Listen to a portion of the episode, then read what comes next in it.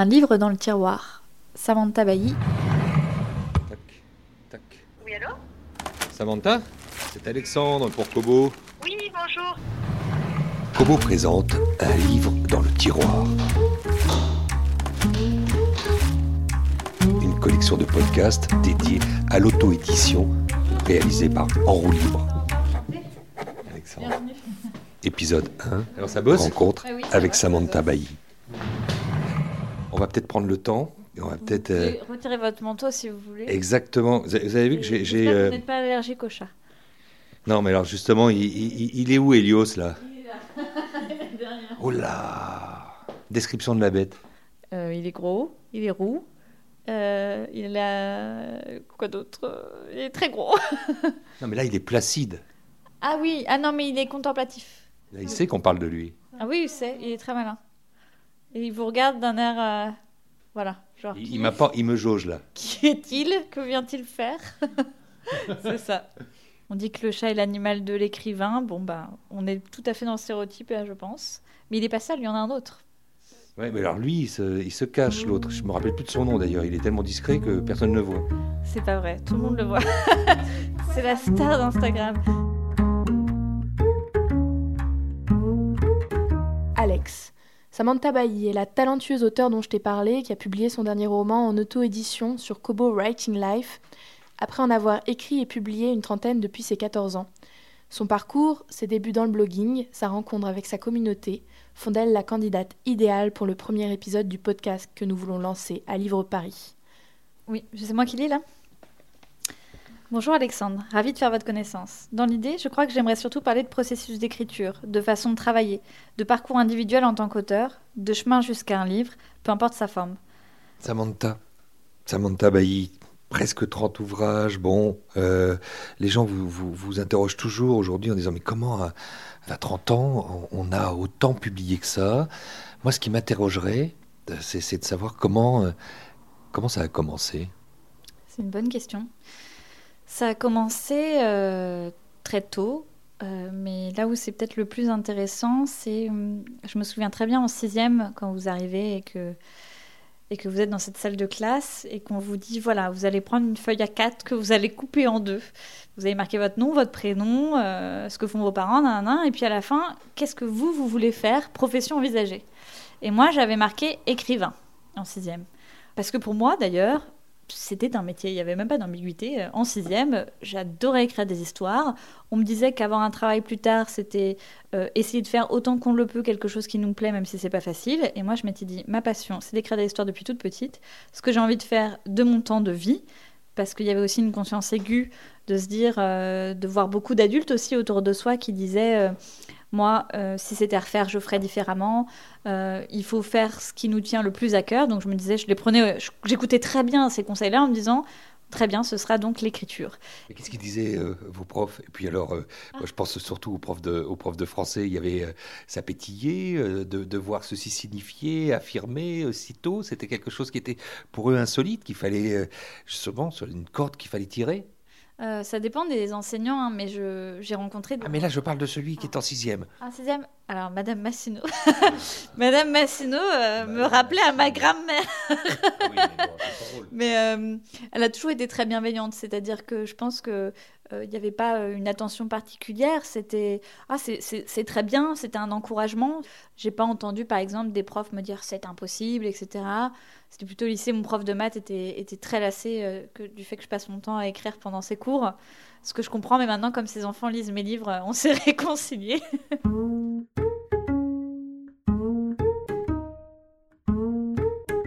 Après Madame Massino, votre professeur de français en sixième, euh, c'était où d'ailleurs? Alors, en- le collège était à Rémalard, c'est dans le Perche, dans l'Orne, voilà précisément. Et C'est là où vous avez grandi, euh, Samantha? Oui, j'ai grandi euh, du coup en Normandie, en basse Normandie précisément. Et euh, je suis arrivée à Paris il n'y a pas si longtemps que ça. Je suis arrivée en 2010 pour travailler tout simplement, comme beaucoup de gens. Madame Massino ne savait peut-être pas que vous alliez aller aussi haut dans la profession, et en tout cas aussi loin. Est-ce que, euh, Samantha Bailly, vous vous souvenez du, premier manuscrit qui naît, alors dans ces cas-là, celui euh, que vous engendrez alors que vous étiez encore euh, toute petite, peut-être plus dans la classe de Madame Massino, mais pas si éloignée? Il y en a eu plusieurs, hein, mais je crois que c'était vraiment plus en cinquième que j'en ai terminé plusieurs d'ailleurs, euh, qui étaient, c'était des petits romans, mais quand même assez longs. Euh, il n'y a pas si longtemps, j'ai repris les archives d'un disque dur euh, externe que j'ai retrouvé, et donc j'ai découvert euh, l'ampleur de, tous les romans que j'avais écrits, on va dire, entre la cinquième et la troisième déjà. Et c'était quand même des romans qui faisaient euh, 100, 200 pages, avec des, il y avait des histoires très contemporaines, des histoires d'adolescents qui fuguent, bien sûr, hein, parce que c'est logique. Beaucoup d'histoires autour de l'empathie, autour de pouvoir, des histoires de fantasy aussi, je pense, qui étaient un peu marquées par, euh, par les jeux vidéo auxquels je jouais à l'époque, comme, euh, comme Final Fantasy, euh, voilà, ce genre de jeu que, que j'ai adoré et qui venait aussi un peu énerver cet imaginaire, parce qu'il n'y avait pas... que- Je pense que l'inspiration, elle ne venait pas que des livres que je lisais, ou même des films ou des séries. Le jeu vidéo a- avait déjà une grande part, dès l'adolescence, sur l'envie d'écrire. Et du coup, ouais, je pense qu'en cinquième, c'était ces, ces livres-là. Donc, il y, en avait, il y en avait plusieurs. Et petit à petit, ça s'est affirmé de plus en plus. Où... Alors, il y en a que j'ai terminé, il y en a que je n'ai pas achevé. C'est-à-dire que j'avais écrit genre trois tomes, évidemment, de- d'une série en cinq, évidemment. Et, euh, mais en fait, en réalité, euh, entre les années collège, j'ai un nombre de manuscrits dans le tiroir, justement, très impressionnant. Ça fait un peu peur. Qu'est-ce que je faisais? Mais je pense que c'était. On va reparler du perche, mais c'est parce que c'est intéressant. Euh, c'est une époque où euh, Internet, euh, pour ma part en tout cas, était arrivé il n'y a pas si longtemps que ça, en réalité, et où c'était encore les modems, donc les connexions étaient quand même limitées. hein. Donc en réalité, quand vous êtes un enfant dans le perche ou vous êtes dans un hameau isolé, euh, vous vous baladez, il y a la vie de village, etc. Mais en réalité, euh, c'est une vie euh, avec beaucoup de douceur de vivre, beaucoup de calme et peut-être l'espace aussi pour, pour imaginer des choses. Et je pense qu'il y avait beaucoup dans, dans, cette envie d'écrire très jeune, une, vraie stratégie aussi pour, pour éviter l'ennui, en fait, tout simplement. Parce que s'ennuyer, c'est très vite, très très vite, avoir des idées et puis, ben, en l'occurrence, les écrire. Il y, en- a une où vous avez encore le, titre, parce que je sais, Samantha Bailly, pour avoir euh, beaucoup regardé euh, les conseils d'écriture que vous prodiguez sur votre chaîne YouTube, euh, vous ne pouvez pas commencer sans avoir le titre. Oui, c'est vrai. Jamais je commence sans avoir un titre. C'est en fait pour moi le titre, c'est très important. C'est le, je dirais le, fil conducteur de toute l'histoire. Et j'ai toujours le début, le titre et la fin quand je démarre. J'ai besoin d'avoir ces éléments-là parce que c'est un peu comme euh, un titre. Je trouve que c'est un peu l'aimant euh, qui permet de se situer et de jamais lâcher l'idée première. Ça oblige en fait en quelques mots à vouloir résumer en substance ce qu'on a envie de dire. Et c'est pour ça qu'à chaque fois j'ai toujours le titre. Bon, alors mes, premiers titres, euh, c'était. je, je suis en train de regarder sur mon ordinateur pour les retrouver, histoire de bien. Dans les... Où est-ce qu'ils sont cachés Ils sont cachés là dans les archives. Voilà, archives. Alors, nous avons Anjou Démon, La Guilde Chimérique. Je me souviens que j'étais dégoûtée quand Dan Brown avait sorti Anjou Démon. Je m'étais dit mince, mais c'était mon titre. le, le saut de l'orange. Et là, j'ai un truc vieux roman, c'est encore pire. Alors, qu'est-ce qu'on a là-dedans? Je, je regarde. C'est même pas du Word, tellement c'est tellement c'est ancien. Ça commence comment? Ah non, mais je, je- Oh là là. Non, mais... Alors ça, j'ai écrit ça quand j'avais 13 ans. Alors c'est vraiment la honte. Enfin, ok, bon. Introduction, marqué en très très gros. Il s'appelle comment? Mais il a pas... Le pauvre, il y a une préface et il n'a pas de titre. Donc on ne sait pas. Il s'appelle volume 1, donc euh, pour le moment, on ne sait pas. Voilà. Ça commence par Laissez votre esprit s'évader. Déjà, ça commence pas très bien. Visionner un monde loin du nôtre, un monde qui ressemblerait au nôtre, avec quelques différences tout de même. Voilà comment ça commence. Ah non, non, non, j'en veux plus. Ah non, non, non, mais je, je ne vais pas tout dévoiler. Mais là-dessus, il y a quand même quelque chose qui, qui, qui, qui interpelle. C'est-à-dire que ça, cette injonction, visionner un monde qui ressemble au nôtre, vous, vous convoquez déjà euh, l'imaginaire du lecteur, vous êtes déjà dans la peau euh, de, de, de, de Balzac. Voilà. C'est vraiment inédit, hein, attention. hein. Les romans. Alors, ça commence par. Clémence était assise confortablement dans le grand fauteuil de taffetas rouge de sa chambre. Lentement, elle glissait la brosse nacrée dans ses cheveux qui luisaient, comme le soleil pâle de l'aube entrait par sa fenêtre, et s'étendait sur le champ de neige d'un blanc parfait, parsemé de maisons qui laissaient s'échapper d'épaisses fumées blanchâtres de leur cheminée. Alors déjà, ça ne va pas cette phrase. Là, si je dois me recorriger, il y a beaucoup trop d'informations, beaucoup trop d'adjectifs. Mais bon, c'était... Voilà. Mais si, si, si Anne-Fleur Multon est là en train de rigoler, c'est qu'elle se dit tiens, mon Dieu, euh, ah, euh, que de clichés. Ah bah oui, ça va, oui, là je pense qu'on est... Alors, mais- tuto sur le cliché. Mais oui, alors bah, le cliché, mais c'est toujours difficile à définir. C'est ce qui définit un cliché, c'est c'est un motif ou, d'ailleurs une scène ou une description qui est, qui est tellement vue et revue euh, qu'elle devient en soi déjà, euh, comment on pourrait l'exprimer d'ailleurs euh, Oui, le, cliché, enfin c'est toujours difficile de... parce qu'on vit tous et on écrit tous par rapport à l'intertextualité, c'est-à-dire qu'on doit tous écrire par rapport au texte déjà existant et par rapport à des situations qui ont déjà été traitées. Mais c'est vrai que le cliché, c'est ce qu'il y a de, de, plus éculé, vu et revu. Et bon, bah là, là, on est quand même dans un cliché. Hein. Euh, ça démarre. Bon, cette jeune fille, j'imagine que. Je ne sais pas. Je crois qu'elle est magicienne d'ailleurs. Je pense qu'elle est magicienne de mes souvenirs, qui est installée dans ce grand fauteuil, euh, qui se brosse les cheveux avec euh, sa jolie brosse et, euh, et qui regarde par la fenêtre, etc. Bon, oui, c'est Harry Potter n'est pas loin finalement. Ah, je pense qu'il y a l'influence Harry Potter, il y a une influence et de jeux vidéo et, euh, aussi à La Croisée des Mondes de Philippe Pullman, qui est un roman qui m'avait beaucoup marqué à l'époque. Donc là, de toute façon, dans ces débuts-là, on sent les influences. Mais c'est complètement normal, je vous dirais, c'est comme euh, quand on démarre et qu'on dessine, on apprend à dessiner très souvent en essayant de s'inspirer ou, en copiant en fait euh, voilà ce qu'on voit.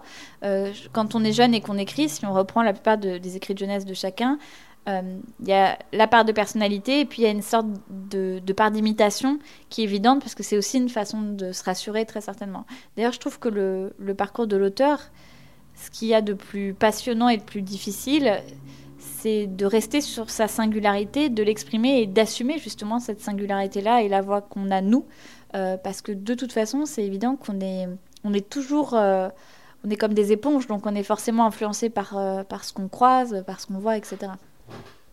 Il y a des souvenirs d'ailleurs de ces moments d'écriture euh, dans cette chambre de l'adolescente du Perche. Il y a des souvenirs de conjuration peut-être, de la solitude, de l'ennui. Il, y a une nostalgie de cette magie euh, du passage à l'acte. J'ai pas l'impression que ça ait tant changé que ça, enfin dans le rapport à l'écriture, parce que c'est sûr que le rapport à l'écriture, ça peut être une façon de déjouer, mais je pense que c'est aussi une façon d'être au monde. Quand à ce point-là, on a autant écrit qu'on écrit autant, moi je le sais de manière intime, c'est quelque chose pour moi qui est vital. C'est comme ça, mais je le sais, c'est pas. Euh, c'est cliché d'ailleurs de le dire, mais c'est là, c'est une force, c'est une façon de s'exprimer, c'est une façon euh, de sublimer le monde aussi. C'est-à-dire que on, prend la matière de ce qui nous entoure et de notre vécu et de celui des autres et de ce qu'on observe et puis on essaye de créer quelque chose avec. Et c'est ça que je trouve le plus fascinant dans l'écriture et je le sais depuis que je suis toute petite que c'est ce que je dois faire. Et c'est comme ça. Et du coup, je pense que c'est pas des souvenirs de nostalgie, c'est des souvenirs qui sont très proches de ceux que j'ai aujourd'hui, d'être en train de faire ce que je sens que je dois faire ici.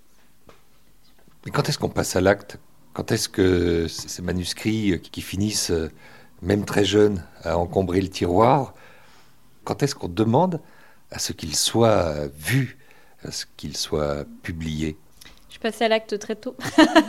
c'est qu'en fait, euh, dès que j'avais 14 ans, j'ai pas d'explication à ça, c'est que je voulais que ce soit lu. Pour moi, c'était un truc naturel. Je me posais pas d'ailleurs même la question euh, du jugement.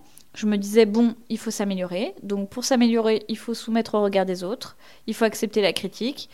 Il faut que je montre mes textes pour m'améliorer. Enfin, pour moi, c'était très très simple dans mon esprit. Donc j'ai créé un site internet avec l'aide d'un ami euh, qui, est un site qui était et un blog et un site avec un forum de discussion. Et du coup, c'était vraiment un site d'auteur déjà que j'avais fait à 14 ans. Et sur ce site, je mettais mes écrits en ligne. Et il y avait toute une communauté de lecteurs qui euh, voilà, se baladaient par là, lisaient, et sur ce forum, on échangeait. Donc tous les jours, j'allais sur le forum, j'échangeais avec eux, ils me faisaient leur retour. Euh, une, lectrice qui est devenue une amie qui s'appelle Émilie était un peu plus âgée que moi, elle était arrivée sur ce forum, et puis elle, elle était étudiante, et sur son temps libre, elle corrigeait les textes, on discutait, etc. Et du coup, pour moi, c'était très naturel de les mettre en ligne. Et puis, petit à petit, j'écrivais, j'écrivais, j'ai beaucoup écrit au lycée, notamment. C'est là que j'ai écrit mon premier roman qui s'appelle Horizon, qui est le premier qui a été publié, du coup. Je l'ai écrit euh, l'année de la terminale, et je l'ai j'ai pris beaucoup, beaucoup de temps pour le réécrire, pour le corriger, justement via Internet, via des communautés euh, de lecteurs. Et j'ai trouvé un éditeur pendant que j'étais en. C'était en deux. Il est sorti en 2009, donc j'ai trouvé un éditeur en 2008. Et c'est là que j'ai commencé, du coup, euh, à m'intéresser à ces questions vraiment d'édition, puisque c'était un petit éditeur qui s'appelait Mille Saisons. Ça me permettait pas du tout d'en vivre ou quoi que ce soit, mais c'est comme ça que ça a démarré. Et ce qui m'a le plus surprise, c'est que le jour des précommandes, en fait, moi je pensais qu'il y aurait genre mes parents justement qui allaient le commander et puis bon peut-être les cousins quoi et en fait euh, on a eu plus d'une centaine de précommandes et c'était tous les gens qui ne s'exprimaient pas forcément mais qui suivaient en fait dans l'ombre d'internet ce que je faisais depuis que j'étais toute jeune et c'est comme ça que ça a commencé vraiment Vous avez oublié un moment, c'était euh, celle de la réception de la lettre de l'éditeur après avoir envoyé le manuscrit? Oui, alors en fait, j'avais envoyé le manuscrit à six éditeurs. Sur ces six éditeurs, deux ne m'ont jamais répondu, dont un qui me pub- qui a réédité d'ailleurs aujourd'hui Horizon, donc c'est assez drôle. Euh, J'ai eu deux refus d'un éditeur qui aujourd'hui est un de mes éditeurs principaux, donc ça aussi c'est assez rigolo. Des refus détaillés? Euh, non, d'ailleurs, il n'était pas très détaillé. C'était vraiment la lettre type, en fait. La lettre type de refus classique. Et j'ai reçu deux acceptations de petites maisons d'édition. Et hum, j'ai choisi entre les deux une maison d'édition que je connaissais bien parce que je lisais certains de leurs ouvrages, que je les avais d'ailleurs souvent vus. Eux-mêmes me connaissaient parce que j'étais assez active sur Internet euh, dans leur communauté. Et c'est comme ça vraiment que, que je dirais l'aventure éditoriale a commencé et elle est déjà en soi dès sa naissance, je dirais, cette aventure-là, un mélange entre une communauté de lecteurs en lien direct qui- avec qui je partageais mes textes et puis euh, l'édition euh, plus traditionnelle.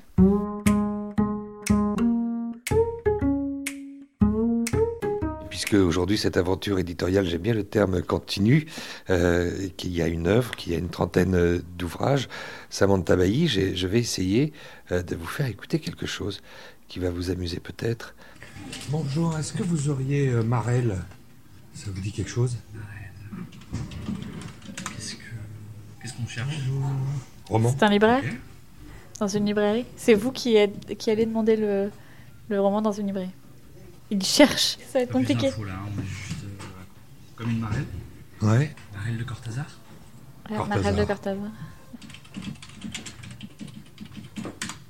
Me dites pas qu'il va falloir que je l'achète euh, chez Amazon. C'est rigolo. Si Bah, euh, décidé. Ah mais vous l'avez Vous l'avez en stock Incroyable Magnifique Encore vous êtes là Waouh Et c'est le pavé en plus, hein Vous l'avez acheté, vous aussi. hein vous l'avez lu. hein Le Cortázar, ah bah oui. Il l'avait en stock donc. Parfait. Et alors, est-ce que- est-ce est-ce que est-ce qu'il y aurait aussi euh, un autre de, de quelqu'un qui s'appelle Samantha Bailly? Elle a écrit un bouquin qui s'appelle Marelle Ouais. le son est pourri, hein, mais c'est normal, c'est le téléphone. Alors, Samantha Bailly. Euh, Elle a écrit un livre qui s'appelle Marelle. Elle n'a pas écrit Elle n'a pas écrit de livre qui s'appelle Marelle. Alors je vais prendre celui de Cortázar. Donc 14,50€ s'il vous plaît. Mais elle a beaucoup écrit. Je suis sorti de la librairie, de chez mon libraire, avec euh, la réédition de Cortázar, de Julio Cortázar. Et puis, euh, on parlait de l'importance du titre euh, chez vous. Samantha Bailly, évidemment, euh, vous piquez celui de Cortázar, comme ça. Mais en fait, vous vous emparez de son univers. Et on a une deuxième Marelle, mais on a une Marelle qui est impossible à trouver. ah, quel jeu de piste incroyable chez tout libraire, pour la simple et bonne raison que Bah, qu'il est en numérique. Donc il n'existe pas en format papier. Donc il est trouvable enfin, sur des librairies en ligne, mais il n'est pas trouvable physiquement en effet. c'est un choix? Oui, et puis euh, c'est une expérience pour moi, c'est-à-dire que l'auto-édition, c'est quelque chose que j'avais envie d'essayer depuis un moment. Ça fait partie un peu de mon, de mon raisonnement, aussi de mon parcours. Et comme je l'ai déjà pas mal de fois dit, c'est vrai que ce, ce roman-là, pour moi, était très particulier. Ça faisait des années que je le retravaillais et ça fait partie des romans que j'ai écrits ces dernières années sans aucune contrainte. Ça fait maintenant dix ans que je publie, ça fait six ans que je vis dans de l'écriture, et il n'y a pas non plus de secret. Quand on vit de l'écriture, on sort des livres assez régulièrement, euh, voilà, tout simplement. Donc la question, c'est toujours le prochain livre. Et de ce que j'ai vécu moi comme expérience euh, éditoriale, c'est vrai que le, aujourd'hui, ce qu'on demande à l'auteur dans la vitesse en fait d'écriture, parfois je me suis dit c'est un peu un piège parce que du coup d'écrire vite et ça permet de publier vite et d'un autre côté il y a une autre temporalité de la création où il y a des moments donnés où pour ce livre-là pour la Marelle j'ai senti que j'avais pas envie de le publier tout de suite, qu'en fait je voulais prendre le temps, que j'y passerais des années s'il le fallait pour le corriger, pour le remanier, et qu'il y avait justement pas d'urgence. Et c'est pour ça que euh, dans ce cheminement, je me suis dit, mais après tout, pourquoi pas, maintenant là, que ça fait, ça fait 10 ans que je publie, faire un peu un pas en arrière, tout simplement, regarder tout ça avec euh, lucidité et se dire, eh bien pourquoi je ne reviendrai pas aux sources, quelque part, c'est-à-dire ma communauté de lecteurs, pour partager avec eux un roman que je vais construire en tant que livre, mais là, livre numérique, je ne parle même pas d'un objet papier, avec eux. Donc, les lecteurs ont participé en ligne au choix de la couverture. Il y a eu un shooting photo, il y avait différentes couvertures et ils ont vraiment choisi, euh, choisi parmi les différentes propositions. Euh, je tenais une sorte de journal de bord en ligne où je leur racontais comment ça avançait, où j'en étais de mes corrections.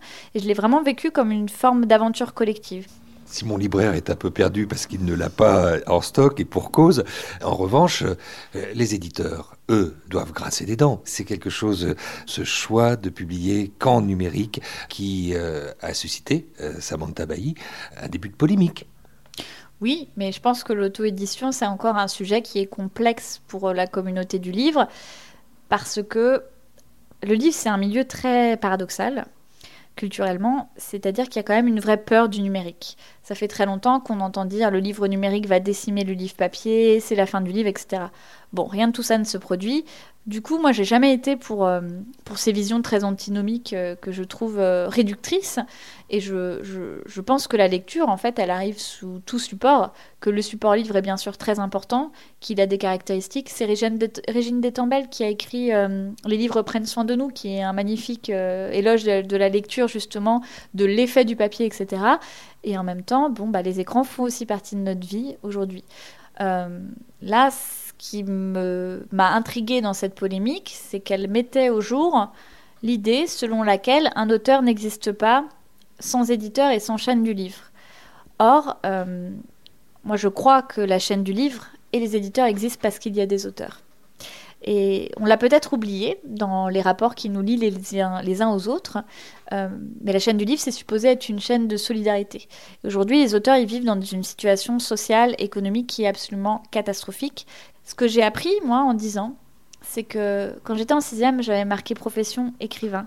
Parce que c'est le regard d'une petite fille qui trouve ça juste normal qu'écrire ce soit un métier, comme il y en a plein d'autres en fait euh, dans la vie. Et ce que j'ai constaté au bout de 10 ans, c'est que pour moi c'est un métier, euh, pour ma famille c'est un métier, euh, pour la société, bon déjà un peu moins, mais pour la chaîne du livre ça n'en est pas un.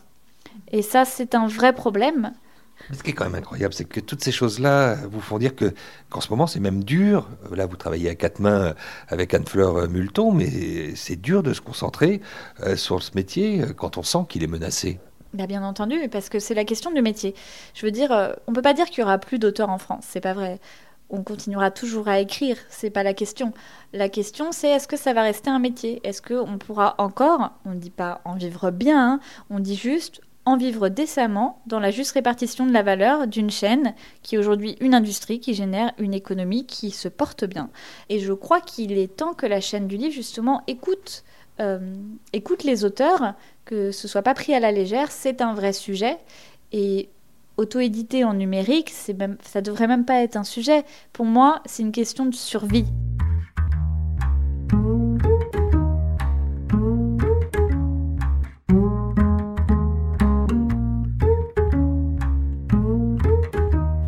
Samantha Bailly, forcément, il y en a qui sont intrigués par, cette, euh, par ce mystère, qui est, ce geste-là, qui est l'écriture. Et puis vous, euh, vous avez eu de cesse depuis ces dix ans, de leur expliquer cette mécanique de l'écrivain, de leur expliquer comment ça marche. Il y a une méthode, Bailly? Oh non. non. Non, en fait, euh, ce qu'il y a d'assez complexe dans l'écriture, c'est qu'il y a une. Je dirais qu'il y a plusieurs choses qui s'articulent déjà une part importante qui est donc les idées, la façon dont elles viennent. Et là, on est sûrement dans la partie la plus obscure de, ce processus, qui est en fait un processus qui est très souterrain, qui est très inconscient. Moi, j'ai pas eu une seule idée qui est venue de la même façon pour écrire un livre. J'ai eu un, une idée de roman qui est apparue un jour où j'étais sous la douche et j'ai eu visuellement des images qui me sont apparues très très fortes et je me suis dit je vais raconter une histoire avec ces trois images qui ont comme ça surgi quand j'étais sous la douche. Il y a eu des livres euh, que j'ai eu envie d'écrire parce que je me suis réveillée d'un rêve qui était tellement puissant qu'on se dit que ça y est, on a le début de quelque chose. Et puis tout simplement des idées qui sont venues, bah, je prends oraison, c'est mon prof de philo qui avait prononcé le mot oraison euh, pendant un cours de philo et j'avais commencé à me dire oh oraison c'est vraiment un mot euh, beau qui a une belle charge poétique. C'est quoi une oraison? Alors je suis allée voir. Ah intéressant les oraisons funèbres. Ah, mais si on imaginait un monde dans lequel ces oraisons funèbres avaient un autre rôle, un monde dans lequel la mort ne serait pas exactement perçue comme elle l'est par notre société aujourd'hui, et ainsi de suite, et de fil en aiguille. Du coup, cette partie-là des idées, elle est vraiment propre à chacun et elle surgit. Ensuite, la vraie question, c'est comment on va les organiser et comment on va créer une histoire, ce qui est encore une toute autre paire de manches. Et du coup, je dirais que sur les questions techniques ou de méthode, moi j'ai lu il n'y a pas si longtemps que ça des ouvrages de narratologie qui justement vont rentrer dans la mécanique de l'écriture, mais qui ne sont pas du tout des ouvrages que j'avais lus avant. C'est-à-dire que, en fait, c'est sûrement des méthodes qu'intuitivement j'ai appliquées, mais sans trop savoir comment, parce que le chemin empirique, il est aussi, il est aussi le nôtre. Mais j'ai trouvé que c'était très intéressant de les lire. Euh, non pas que ça formatait, comme j'ai pu le, l'entendre euh, sur, euh, sur toutes ces théories qui parfois peuvent un peu crisper l'image de l'auteur tel un génie euh, qui déverserait d'un coup son flux d'idées sans aucune contrainte. ce que je veux dire, c'est que je crois qu'il y a beaucoup de... Comment dire on essaye de cacher la dimension travail dans l'écriture et dans le geste de l'écriture et dans la mécanique de l'écriture justement à cause de cette mythologie du génie, comme si euh, écrire euh, c'était quelque chose de spontané qui venait, qui ne demandait aucun effort, et que c'était ça d'être un bon auteur. D'ailleurs, c'était d'être un auteur pour qui euh, tout était fluide et facile. Or, c'est pas du tout le cas. C'est comme dans le dessin, je vous dirais, c'est comme dans le sport. Il y a du travail, il y a de l'acharnement, il y a des reprises, il y a des échecs, il y a des choses qui marchent, il y a des choses qui ne marchent pas. Et puis il y a qu'en forgeant qu'on devient forgeron. Et j'ai l'impression qu'il y a qu'en écrivant qu'on devient écrivain, ce qui n'exclut pas ces méthodes qu'on peut aller lire, parce que qu'est-ce qu'on a à perdre, par exemple, à aller lire un livre de narratologie euh, Au pire, on aura simplement euh, éclairé certains mécanismes qu'on a déjà en nous, ou on aura euh, certaines astuces qu'on va pouvoir essayer. c'est pas des recettes toutes faites, c'est tout simplement des guides ou des façons de réfléchir à sa pratique.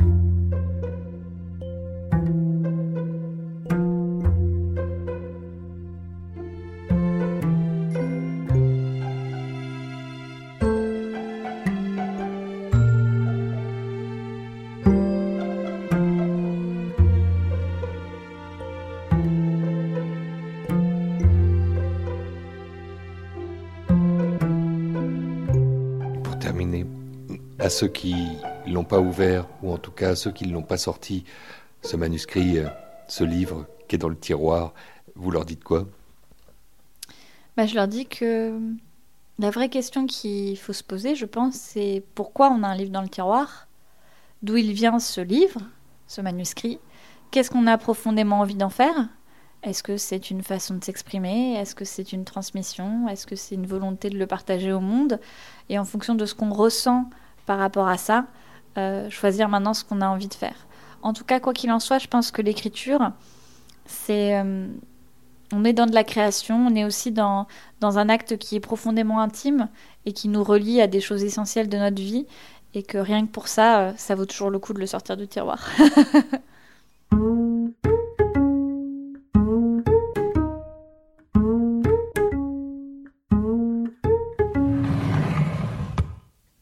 présente Le choix du libraire.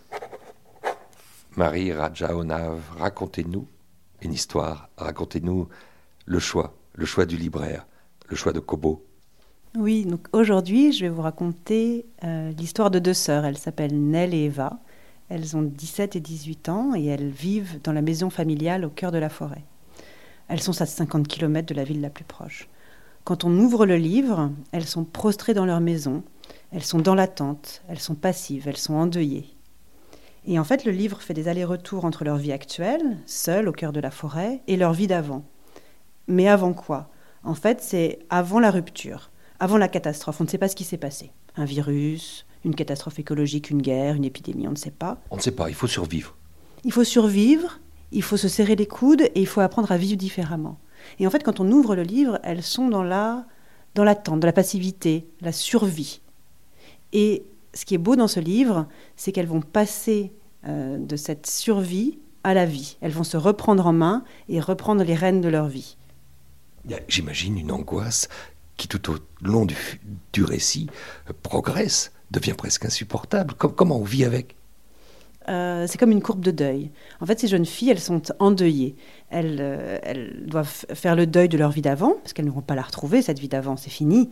Et elles font aussi le deuil de leurs parents. Et c'est comme une courbe de deuil, c'est-à-dire qu'il y a ce moment d'hébétude, euh, de passivité, de refus de voir la réalité en face, et ensuite la prise en main, la prise en main de, de la vie, la prise en main des choses. Et ce qui est extrêmement touchant dans ce roman, c'est le rôle de la forêt dans le récit. En fait, le, titre anglais de ce livre, c'est Into the Forest, qu'on pourrait traduire par Au cœur de la forêt.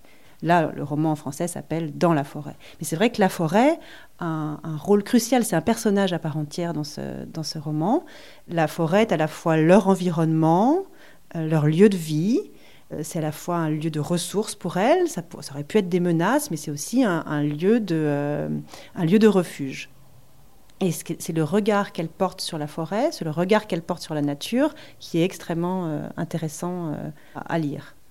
En fait, euh, si on devait qualifier ce, roman, on pourrait dire que c'est un roman post-apocalyptique, puisqu'il y a cette espèce de rupture, la catastrophe, et qu'il faut se débrouiller.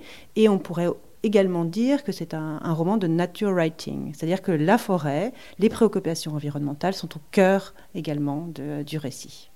Mais vous êtes presque aussi terrible, vous êtes presque aussi cruel euh, que les ingrédients du roman. Euh, qui est l'auteur? L'auteur, c'est Jean Egland. Et en fait, c'est son premier roman. Il a été publié en 1996 aux États-Unis. Et les éditions Gallmeister, qui sont spécialisées en littérature américaine, nous ont retrouvé cette pépite euh, il y a quelques années. Et donc, il est traduit en français depuis deux ans. Et c'est un vrai coup de cœur. Vous avez dit Jean Egland? Oui, Jean Egland, c'est quand même une figure. Euh, elle est professeure de lettres euh, aux États-Unis. Euh, elle est aussi apicultrice, donc elle a un rapport très particulier à la nature, donc ça se sent dans ses écrits. Il y a une vraie vocation, enfin, il y a une vraie préoccupation environnementale dans tout ce qu'elle écrit.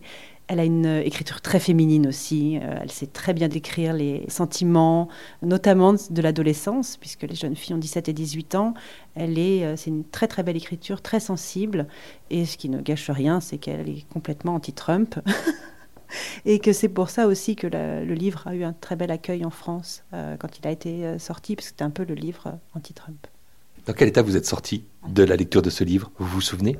Surprise. En fait, je suis sortie très surprise de la lecture de ce livre parce qu'a priori, vous mettez dans le même euh, descriptif euh, roman post- post-apocalyptique et euh, nature writing, et je vous dis bof. Et en fait, ce qui est qu'un des plaisirs de la lecture, c'est d'être surpris, de se prendre une claque et de se dire je suis sortie de ma zone de confort, de ce que je sais aimer, et j'ai découvert quelque chose qui est complètement différent, et j'ai ouvert une fenêtre sur autre chose. Au point d'avoir envie de le partager aujourd'hui. Exactement. Si vous avez aimé cet épisode d'un livre dans le tiroir, cette collection de podcasts proposée par Kobo et réalisée par En roue libre, faites-le savoir en le partageant sur la toile, en vous abonnant sur notre compte SoundCloud. Un livre dans le tiroir est aussi présent sur iTunes, Spotify et tous les agrégateurs de podcasts de votre choix.